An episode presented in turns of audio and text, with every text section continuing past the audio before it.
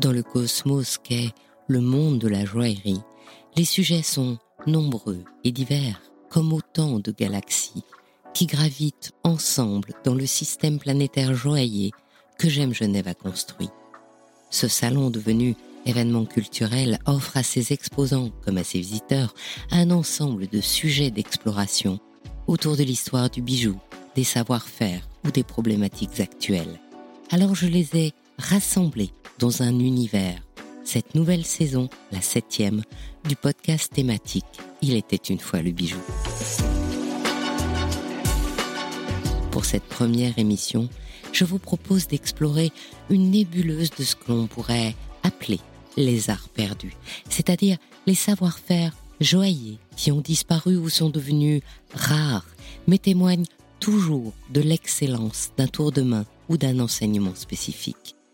Pour étudier les voies du lapidaire, je vous invite à entendre Emmanuel Pia, qui dirige la maison parisienne du même nom, où la tradition de lapidaire est reconnue depuis plusieurs générations, et Hugo Massy, lauréat du prix de la Fondation Eric Horowitz, est actuellement en apprentissage de ce savoir-faire d'excellence auprès d'Emmanuel Pia.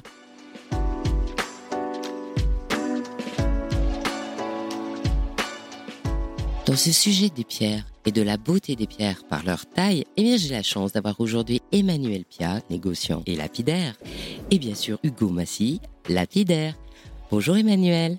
Bonjour Anne.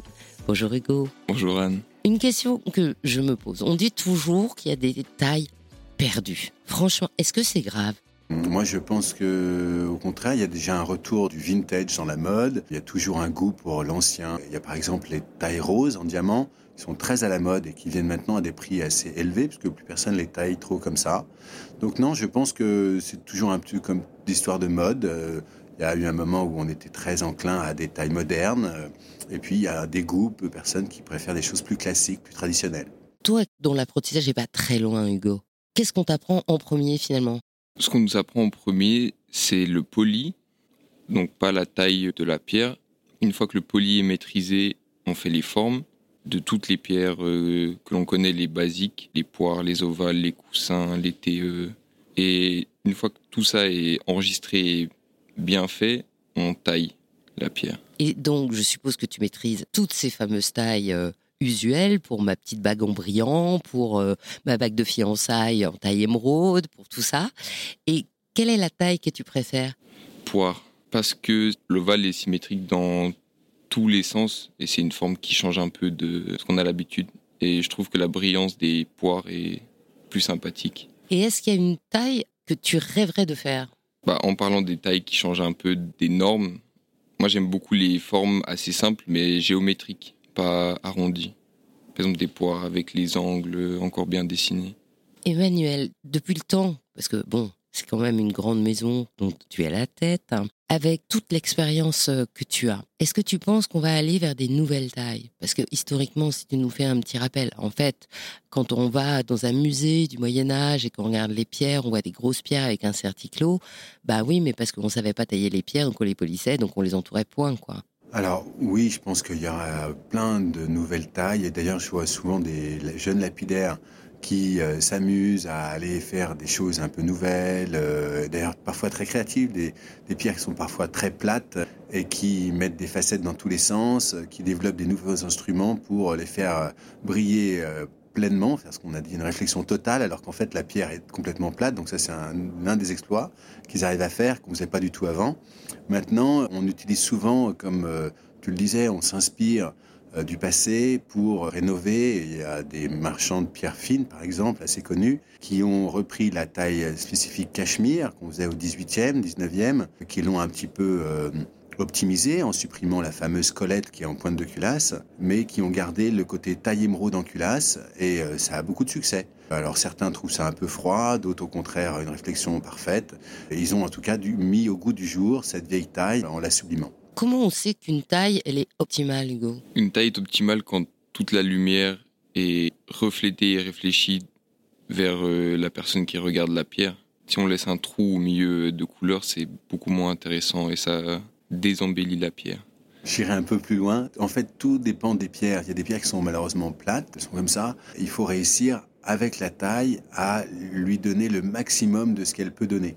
Parfois, il est très joli, par exemple, de faire une table bombée ou bercée sur une pierre plate plutôt que de perdre tout son poids et aller faire une réflexion totale. Il faut savoir s'adapter, c'est ça le talent du lapidaire, savoir s'adapter à la pierre qu'il a pour lui donner son maximum. Et c'est bien ça qu'on peut noter justement en regardant les pièces dans les musées et les pièces d'aujourd'hui, c'est que à partir du moment où on a appris à vraiment tailler le diamant, on a eu une grosse réflexion sur la réflexion de la lumière et son optimisation. Et après, on a appliqué ça aux autres pierres ou c'est l'inverse? Le diamant était très très dur à tailler. On parle du Moyen Âge là, hein, je pense. À cette époque-là, les angles de diamant, si on se met sur un certain angle du diamant, c'est quasiment impossible de l'attaquer, voire impossible. Euh, les pierres de couleur sont peut-être plus faciles, surtout certaines d'entre elles. Petit à petit, avec l'avancée des technologies, on a pu optimiser et tailler de mieux en mieux. C'est comme ça qu'on a fini par développer, au milieu du XXe siècle, la fameuse taille brillant pour optimiser au maximum le diamant. Je pense qu'on continue, grâce à la technique, à optimiser encore, euh, notamment les pierres de couleur, ne pas faire euh, l'effet papillon, il y a une surréflexion qui noircit les facettes. Donc euh, on continue toujours à développer, à optimiser, à tirer plus d'un brut grâce à nous des techniques. ça progresse toujours, vraiment toujours. Alors Hugo, quand on apprend à tailler pierre, on commence par quoi? On commence par le poli, gérer totalement le poli, donc passer d'un état brut, émeriser, le gris de taille. C'est quand c'est pas poli, c'est le gris de taille. c'est débruté. C'est-à-dire qu'en fait, la pierre, on la voit pas transparente, quoi. C'est ça à ce moment-là. Elle a un aspect mat. Les facettes principales sont déjà posées, la forme est déjà posée, et nous, on vient polir cet aspect pour avoir l'état final que l'on voit sur les pierres, le poli des facettes quand le poli est géré et qu'on fait bien, on apprend à poser toutes les facettes sur les formes, les formes des pierres, la répartition entre les facettes, les différentes tailles, les proportions des tables, les hauteurs des couronnes, des culasses. Et une fois que tout ce petit paquet est bien appris et qu'on le gère bien, on passe à la taille, qui est une plus sensible parce qu'on peut perdre euh, très très vite du poids très rapidement. Et la taille permet soit de reprendre des pierres qui sont déjà existantes pour les améliorer, ou de passer d'un brut à une pierre finie euh, en passant par la taille et en finissant par le poli. Donc il y a deux problèmes dans cette histoire finalement. Dans les étapes que tu viens de nous décrire, Hugo, il y a l'idée que on prend un brut, on essaye, alors qu'il n'est pas super transparent, d'optimiser et d'imaginer ce qu'on va pouvoir tirer de la pierre. Ça, c'est le premier point. Et là, le deal, c'est de se dire ne perdons pas de poids parce que le poids, c'est la valeur. Et une fois qu'on est arrivé à ça, eh ben justement, faut travailler pour que la lumière passe bien, la couleur passe bien. Et là, c'est on affine, on fait les petites facettes en haut, les petites facettes en bas, le feuilletier au milieu, et le millefeuille est composé, j'allais dire. Et donc, par rapport à cette optimisation, quelle est la portion dans une pierre qui est tolérable de perdre? C'est pas normé du tout et d'un lapidaire à l'autre, on va pas tailler la chose de la même manière. C'est d'ailleurs tout ce qui fait mon business. Euh, moi, j'achète les pierres en Asie, souvent, ou en Amérique du Sud.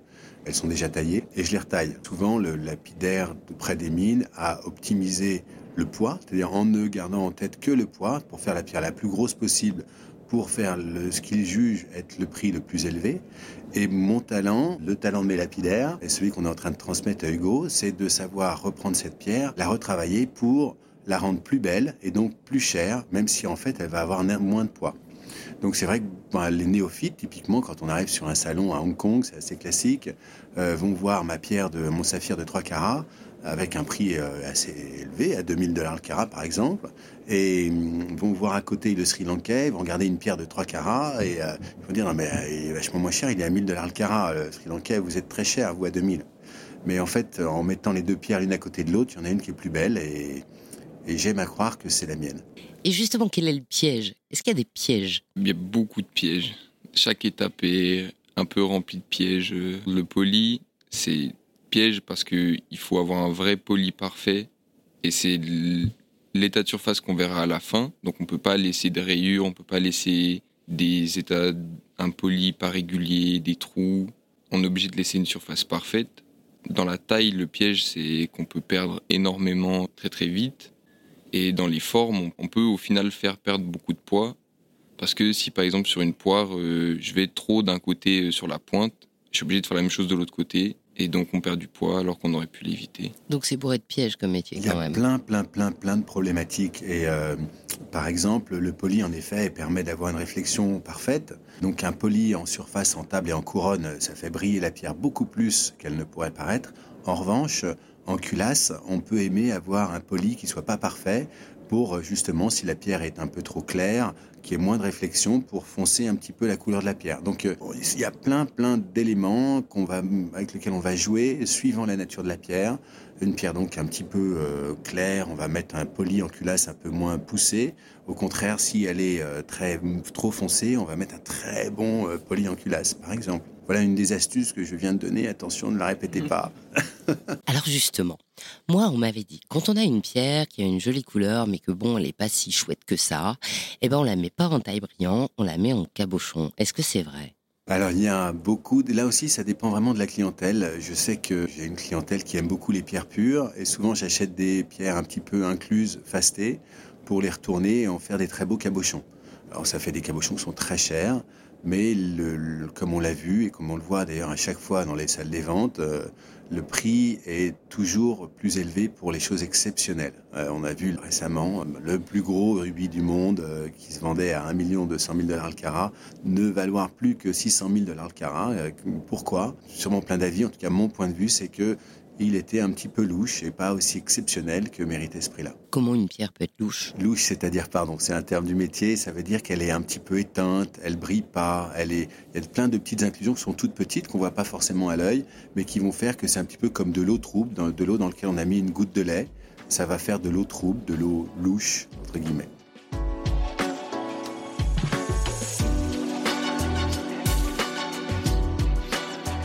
On dit toujours que comme aujourd'hui, tout le monde veut son petit solitaire, son petit brillant, en fait, on fait plus que des tailles brillants et que du coup, les jeunes, ils veulent plus faire du lapidaire parce que c'est chiant. Qu'est-ce que t'en penses, toi? Pour le coup, nous, on est très bien placés pour ça parce que les seules pierres qu'on fait en brillant, c'est les ronds pour avoir le meilleur éclat euh, possible. Parce qu'avec un rond degré, ça brille différemment et pour la plupart des gens un peu moins bien qu'en brillant, même sur les pierres de couleur. Maintenant, sur toutes les autres pierres et les autres formes que l'on fait, on fait en step cut. Taille à degré Merci, j'ai oublié la traduction. taille à degré en culasse, ce qui rend un aspect euh, plus homogène et qui brille euh, beaucoup mieux, d'après nous.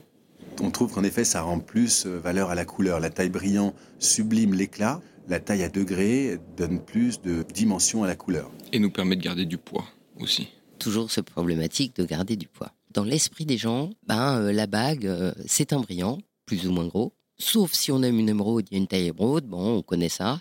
Éventuellement, quand on a une bague marguerite, globalement, on connaît l'ovale. Et puis, ça reste là. Et donc, est-ce que ça, c'est parce qu'on a tellement communiqué à un moment donné que bah, les gens connaissent que ça, du genre euh, je me fiance, je veux dire que je suis fiancé, bah, je vais prendre un brillant parce que comme ça tout le monde va le savoir, il n'y a pas besoin de traduction ou est-ce que c'est parce que on trouve des pierres qui ne méritent que ça? Non, non, je crois qu'il y a un effet marketing énorme qui a été fait par la De Beers pour développer le diamant. D'ailleurs, rares sont les personnes qui savent qu'en fait la pierre la plus chère au monde, si on oublie les diamants de couleur, c'est le rubis, puis après c'est l'émeraude, puis après c'est le saphir, et vient seulement le diamant blanc même le dépur. Pareil, de la même manière, bah, dans les tailles brillants, et donc il y a beaucoup de communications qui sont faites sur euh, ces tailles-là, ce qui fait que ben, c'est un peu ce qu'on voit aussi dans les publicités des grandes marques. Plus on voit et plus on a été travaillé par ce marketing et cette communication, et plus du coup on l'assimile et on a envie de l'avoir. Donc euh, malheureusement, la pierre de couleur est un petit marché de niche. C'est malheureusement assez méconnu, trop, et c'est en tout cas une manière d'exprimer sa personnalité beaucoup plus que un diamant sur lequel, malheureusement, euh, de loin, en tout cas sur une table, on ne peut mesurer que la dimension. Et quand tu parles de pierre de couleur, c'est pas la pierre précieuse, rubis, saphir et tout. Tu parles des pierres fines, c'est ça Il y a de toutes les pierres fines. En effet, des pierres fines qui valent bien plus cher que certaines pierres de, dites précieuses. La gamme de prix ne s'arrête pas à ces fameuses pierres précieuses. On pourrait parler par exemple des tourmalines Paraíba qui ont le prix record à dépasser les, les, 100, 120 ou 150 000, j'ai plus le prix en tête, mais dollars par carat, ce qui a du mal à atteindre un saphir de Ceylan, par exemple, ce qui n'a jamais atteint un saphir de Ceylan. Et toi, en fait, tu as choisi Emmanuel parce que tu t'es dit que justement, tu n'allais pas débiter à vie du solitaire euh, qui allait te kikiner. La première fois où j'ai rencontré Emmanuel, ça a été par un contact euh, qui nous a mis en relation. Après l'entretien qu'on a eu à Gem Genève, j'ai fait les recherches sur la maison Pia et on se rend très vite compte qu'on est dans le bon endroit pour euh, ne pas s'ennuyer et apprendre bien le métier. Non, mais c'est vrai, il faut surtout pas s'endormir sur ses acquis. C'est justement ce que je pourrais reprocher à certains lapidaires euh, de renom qui continuent à tailler en faisant tourner leur meule à la main gauche. Donc euh, bravo pour l'écologie. Mais je pense qu'il est important de toujours progresser. D'ailleurs, on est une entreprise du patrimoine vivant et on nous demande d'innover tout le temps, de rechercher, de se remettre en question, de revérifier euh, nos certitudes. C'est essentiel pour un lapidaire, ce qui est parfois difficile parce que justement, il, il est convaincu de savoir, euh, parfois au bout de 20 ou 30 ans de métier. Et c'est un exercice à faire pour nous tous, et moi compris, de remettre en cause mes certitudes. Et aujourd'hui, il y a dans le marché euh, du bijou ancien un nouvel amour, j'allais dire, pour euh, le rose cut. Et est-ce qu'on te l'apprend ça? Alors le rose cut, moi je ne l'ai pas appris. je l'ai vu passer à l'atelier, on a eu des tests pour le refaire avec notre méthode de taille. Mais moi, j'ai pas fait de rose cut encore. Et donc, est-ce qu'on pourrait dire que ça fait déjà partie justement de la problématique des arts perdus? Oui, on pourrait dire ça. En effet, c'est vrai que la, taille rose, le rose cut en diamant, se fait euh, beaucoup, de plus en plus euh, peut-être, alors qu'en pierre de couleur, euh, un peu moins. Je ne sais pas si c'est vraiment perdu, simplement qu'il y a peut-être un effet de mode qui reviendra sûrement, comme le cabochon est en train de revenir doucement. Parce qu'en tout cas, c'est un savoir-faire qu'on a maîtrisé, qu'on maîtrise. Donc c'est juste, je pense, une question de mode. C'est une question de mode, mais si tu l'apprends pas aux apprentis d'aujourd'hui, ils vont pas le savoir. Oui, c'est vrai, mais la rose cut, en l'occurrence, je pense qu'on demanderait à Hugo d'en faire une demain. Euh, il s'agit en fait d'une table et d'une culasse à l'envers. Donc c'est, il a tout le savoir. Voilà. Il a, absolument toutes les compétences pour le faire. Il n'en a pas fait, mais il a acquis toutes les compétences. Une compétence qu'il n'a pas acquis encore pour l'instant, c'est ce qu'on appelle l'ajustage sur œuvre. C'est-à-dire quand le joaillier nous donne un bijou, et qu'il faut tailler des baguettes rubis ou saphir ou émeraude pour qu'elles s'en mettent exactement dans l'espace préparé par le joaillier. Ça, c'est quelque chose qu'il n'a pas encore appris. Et le summum de l'ajustage sur œuvre, qui s'appelle le sertier invisible ou mystérieux dans certaines maisons. Hugo est encore un peu jeune pour ça. Comment on équilibre dans ce cas-là, dans ce que tu viens de dire? Parce que si le but de l'ajustage, c'est de faire en sorte que la pierre rentre dans le bijou euh, qui va être construit, et que toi tu m'as dit le but c'est de pas perdre de poids, en fait tu vas faire mal à la pierre pour la faire rentrer dans le bijou. Alors, lors de l'ajustage sur effectivement, on doit s'adapter à la pièce qui nous est donnée. C'est-à-dire qu'on ne peut pas mettre euh, plus de culasse que la place ne laisse. Et on est obligé de potentiellement trouver des pierres qui sont plus foncées à la base, parce que vu qu'on va enlever beaucoup de matière pour avoir la couleur recherchée à la fin, on doit potentiellement partir d'une base qui est plus foncée, qui est plus intense, pour avoir le résultat qu'on recherche. Si je résume dans le temps, il y avait l'époque où on savait pas tailler et où euh, on faisait en sorte de faire ressortir la couleur. Après, on a trouvé le moyen de savoir tailler, donc on a insisté sur la lumière. Et est-ce qu'aujourd'hui, il y aurait un nouveau défi? Ben, je pense que les deux réunis sont euh, de réussir à continuer à sublimer la lumière et la couleur. C'est un défi assez poussé et même après il y a une histoire de goût aussi, c'est-à-dire que euh, des pierres euh, qui sont très bien taillées pour certains de mes confrères, ce qui m'arrive de leur acheter parfois pour une demande, je les retaille parce qu'elles sont pas à mon goût même si elles sont irréprochables pour beaucoup de, beaucoup de personnes du métier. Dans les gestes que tu fais, toi, pour tailler une pierre, est-ce qu'il y en a un que t'aimes particulièrement parce que genre c'est la touche finale? Ouais, le moment où on enlève, on décimente la pierre du bâton alors qu'on a tout fini et poli, c'est la révélation euh, de la lumière et de l'éclat qu'on a réussi à créer. Décimente, ça veut dire que tu mets ta pierre dans un truc, c'est ça? Ouais, on la fixe sur un bâton avec du ciment pour pouvoir la tailler sur euh, couronne ou euh, culasse à la fois. Et le moment où on la décimente, par exemple, on a poli toute la couronne, on a retourné, on a poli toute la culasse. Et le moment où on la décimente, bah, toute la pierre est polie, elle est finie, il reste juste à nettoyer euh, le surplus de ciment qui reste dessus. Et on a fini euh, notre travail.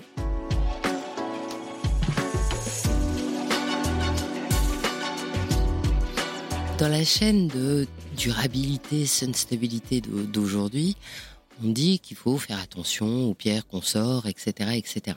Donc, il y a peut-être aussi une autre problématique. On m'a raconté qu'il y avait des petites mines, type mines coopératives, qui sortent des pierres, bien sûr, mais c'est des pierres dans lesquelles la qualité haute joaillerie, il y en a super méga peu. Donc, ils peuvent pas vivre avec ça. Et donc, si on a une recherche toujours d'une pierre plus pure, bah, au bout d'un moment, on va plus leur acheter leur pierre à ces gens-là. Il faut savoir que toutes les mines ont quand même une production. Une partie des pierres sont des pierres un peu incluses ou pas forcément d'une couleur exceptionnelle. Et que, pour parler de ma clientèle qui sont essentiellement des grandes marques, ils ne s'attirent qu'à pierres d'une couleur euh, unique et d'une pureté exceptionnelle. Alors on est obligé de retailler, de retailler, de retailler souvent des pierres qu'on va euh, perdre beaucoup de poids. Normalement, on récupère par rapport au brut un tiers, de 50 à un tiers du poids.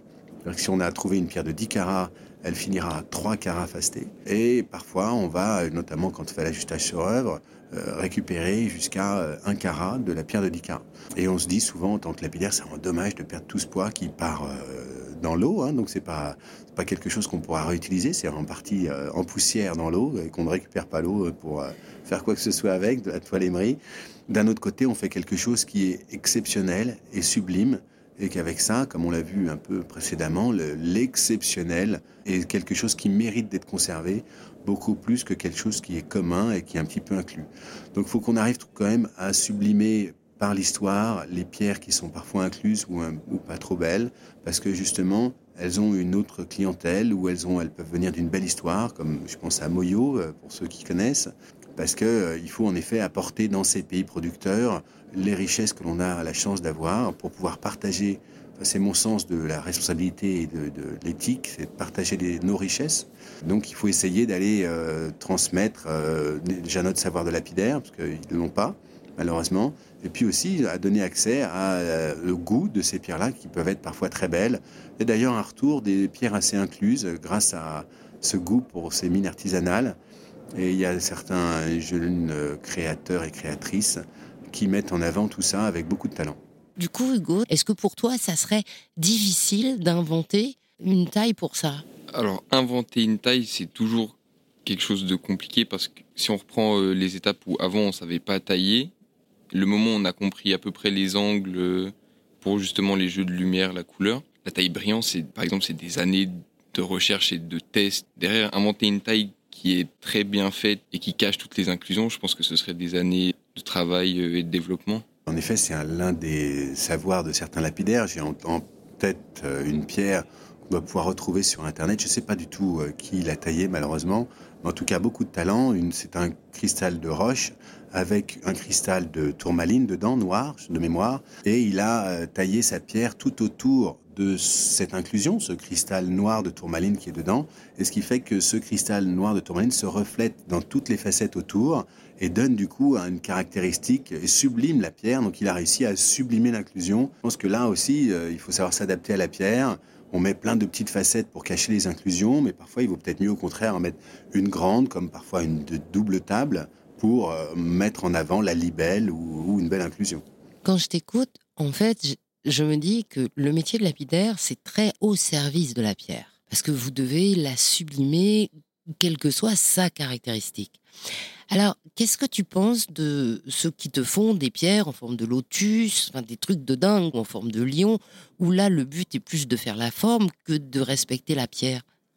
Je pense qu'ils utilisent pour ça des pierres qui, en elles-mêmes, n'ont pas une caractéristique ou une personnalité. Ils prennent plutôt des pierres qui sont euh, très communes, une citrine, euh, il peut y avoir des très belles citrines, mais euh, il y a beaucoup de citrines assez communes. Et du coup, avec ça, ils vont, grâce à leur talent de glypticien, réussir à faire une pierre sublime, alors que la citrine en elle-même avait peut-être été un peu commune. Elle est devenue plus du tout commune grâce au travail qu'ils ont ajouté. Est-ce que toi, c'est quelque chose qui te tente dans ton projet de vie professionnelle de devenir euh, l'artiste connu pour ses tailles de dingue?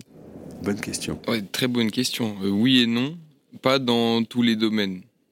Par exemple, pas dans la glyptique. La glyptique, je laisserai euh, à d'autres personnes qui sont maîtres dans ce domaine. Mais euh, si un jour on fait une taille euh, qui permet de mettre en avant par exemple les inclusions ou de très bien les cacher, ou une taille qui est novatrice dans un domaine, c'est toujours quelque chose de positif, effectivement. Donc toi, par exemple, créer un lotus d'une pierre, je ne parle pas de glyptique, hein, c'est pas ton deal? Pas tant que ça. Moi, j'aime beaucoup les choses qui sortent de la norme, mais sans vraiment sortir de la norme. C'est-à-dire, c'est des choses qu'on a l'habitude de voir, mais avec un twist. Et ça, pour moi, c'est des pierres qui sont plus intéressantes que de faire, par exemple, des formes ultra extravagantes. Euh, Parce que ça reste des pierres avec des clientèles très fermées qui intéressent moins de gens que la pierre de base. Du coup, est-ce que cette considération, c'est un positionnement? Un peu comme toujours la différence de positionnement entre l'artisan et l'artiste. Est-ce que tu penses que en peut-être favorisant l'éclosion d'un certain nombre d'artistes lapidaires déjantés, eh ben ça permettrait de redonner envie à la jeune génération d'aller vers ce métier?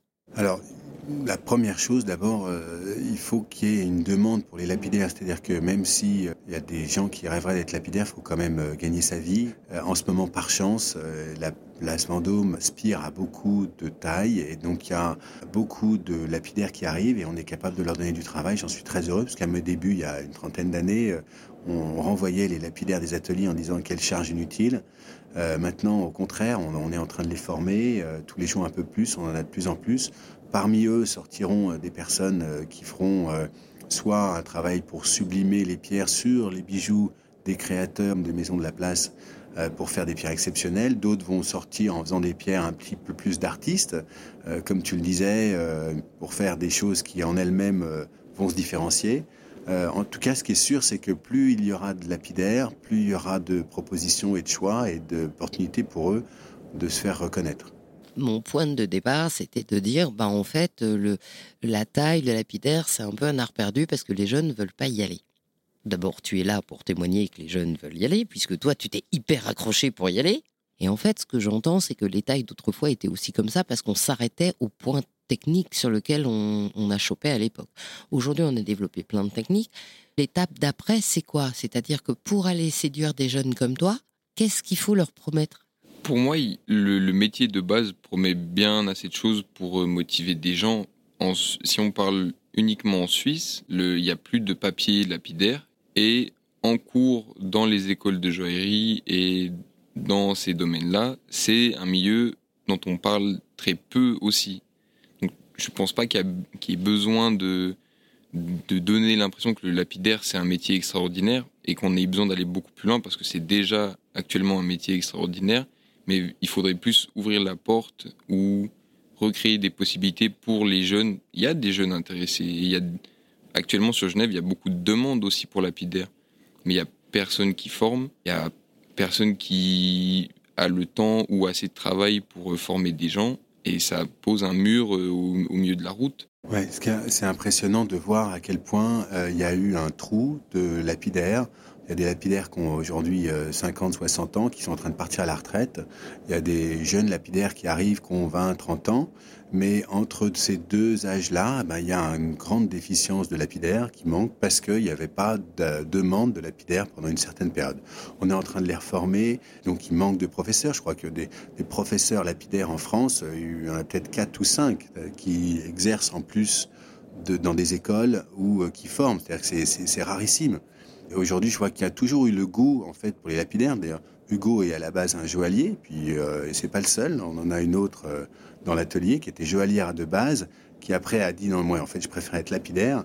Avant, euh, ces gens-là leur disaient non, non, non, reste joaillier parce que lapidaire, il n'y a pas de métier, il n'y a pas. Voilà. Aujourd'hui, on leur dit mais oui, oui, au contraire, venez, venez, venez, on a besoin de vous. Moi, je suis ravi que la France, qui est quand même le pays de lapidaire par excellence, il y a une région, le Jura, euh, qui était plein de lapidaires. Il y avait des, des quantités astronomiques de lapidaires en France. On a taillé des pierres depuis quasiment toujours. On était connus pour être les meilleurs lapidaires au monde. On a développé des outils qui sont connus dans le monde entier. On taille à, à Bogota ou euh, à Tel Aviv ou même à Bangkok avec des outils qui ont été développés dans le Jura français. Et donc, je suis ravi de voir qu'il y a ce savoir-faire-là il va falloir qu'on sublime parce qu'ils ont beaucoup euh, développé. Hein. Ces lapidaires thaïlandais, euh, colombiens et autres sont très bons.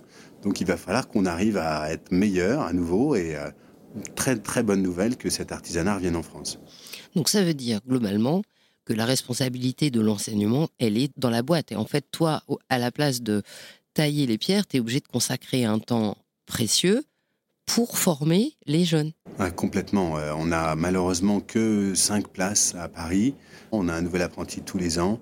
Il y en a certains qui, au bout d'un moment, ou arrêtent, ou euh, finalement sont pas assez bons, parce que malheureusement, on a de la place que pour des euh, lapidaires excellents. Il n'y a pas de place pour le médiocre, ni chez moi ni ailleurs. En France, vu le coût du travail, il faut qu'on soit exceptionnellement bon. Et donc, il y a malheureusement peu d'élus, et je salue d'ailleurs mes confrères des autres ateliers pour tous reformer, reformer tous les ans des jeunes apprentis, parce que c'est long. Hugo, ça fait un an, il a encore beaucoup à apprendre. On dit qu'il faut à peu près 4 ans pour faire un bon lapidaire. Et, et j'ai des lapidaires qui ont 30 ans de métier et qui continuent à apprendre des choses. Ah justement, c'est la question que j'allais poser. On m'a appris qu'en joaillerie, il y avait quatre niveaux. OJ 1, 2, 3, 4 et que le 4 c'était le méga top. Est-ce qu'en lapidaire, il y a des L1, 2, 3, 4 Certainement. Mais c'est, je pense que c'est un, un système français parce que nous on connaît pas ça ici. On n'a pas de classification. Le seul papier qu'on peut faire pour être au-dessus des gens, c'est maître. Et donc maître existe dans tous les domaines de l'artisanat. On peut être maître joaillier, maître euh, lapidaire, maître orfèvre. Ce que tu expliques, c'est que donc à Genève, on est soit ceinture blanche, soit ceinture noire, comme au karaté, point, il n'y a rien au milieu. Il y a le CV et l'expérience, mais il y a des gens sans papier de maître qui doivent être certainement bien meilleurs que certains maîtres certifiés depuis euh, quelques années maintenant. Il y a très peu de gens qui vont encore faire ces papiers. Euh. Il y a des gens qui font ça pour eux, dans le sens, euh, est-ce qu'on on peut se prouver qu'on est capable de réussir ça? Toi, comment tu penses mesurer l'augmentation de ton savoir-faire? Déjà, l'atelier est, est, un bon moyen de comparaison avec les autres euh, lapidaires, les anciens. Et en euh, simplement se comparant avec eux, on a déjà une bonne idée de là où on se trouve euh, dans notre métier. Dans le système français, c'est comment? Dans le système français, il y a en effet différents niveaux qui viennent graduer la connaissance de l'artisan.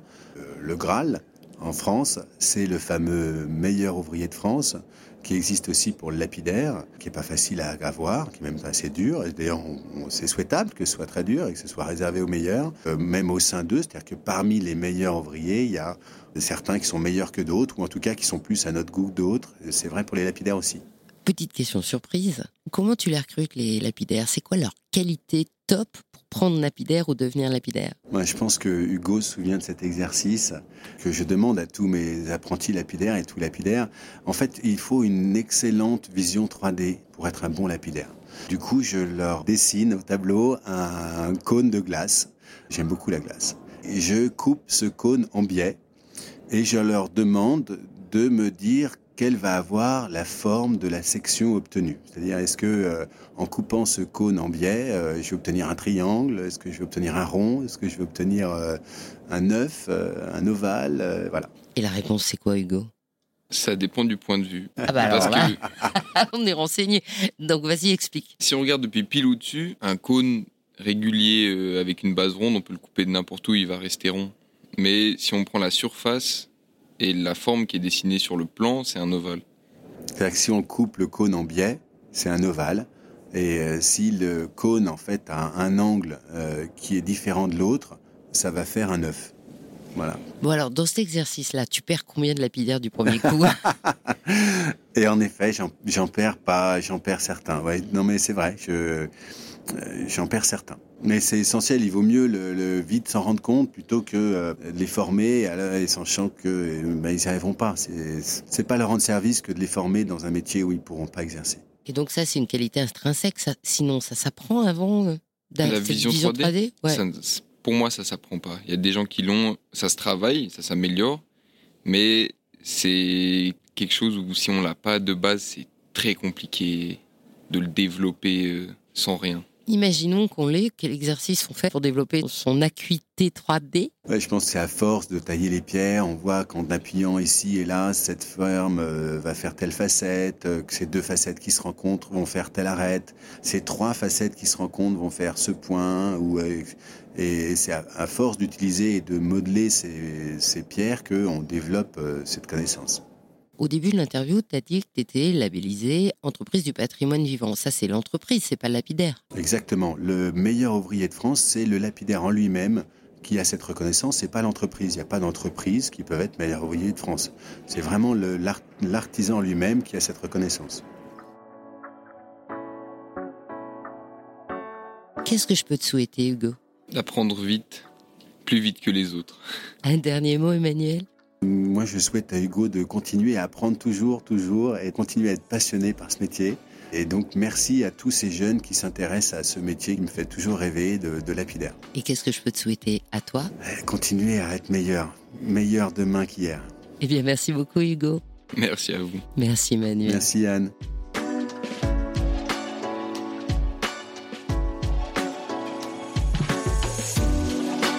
Merci d'avoir écouté ce premier épisode des univers de J'aime Genève. Je vous donne rendez-vous le mois prochain pour la deuxième émission. Un moment privilégié de découverte et d'information sur la joaillerie pour patienter jusqu'à la prochaine édition du salon. Je suis Anne Desmarais de Jotan et je donne une voix aux bijoux chaque dimanche. Les semaines prochaines, je vous retrouverai d'abord sur le podcast Brillante avant de vous inviter sur le bijou comme un bisou. Faites-moi plaisir, soutenez les podcasts en mettant des avis, des pouces et des étoiles sur Apple Podcasts et Spotify et partagez le podcast sur vos réseaux sociaux. À tout bientôt!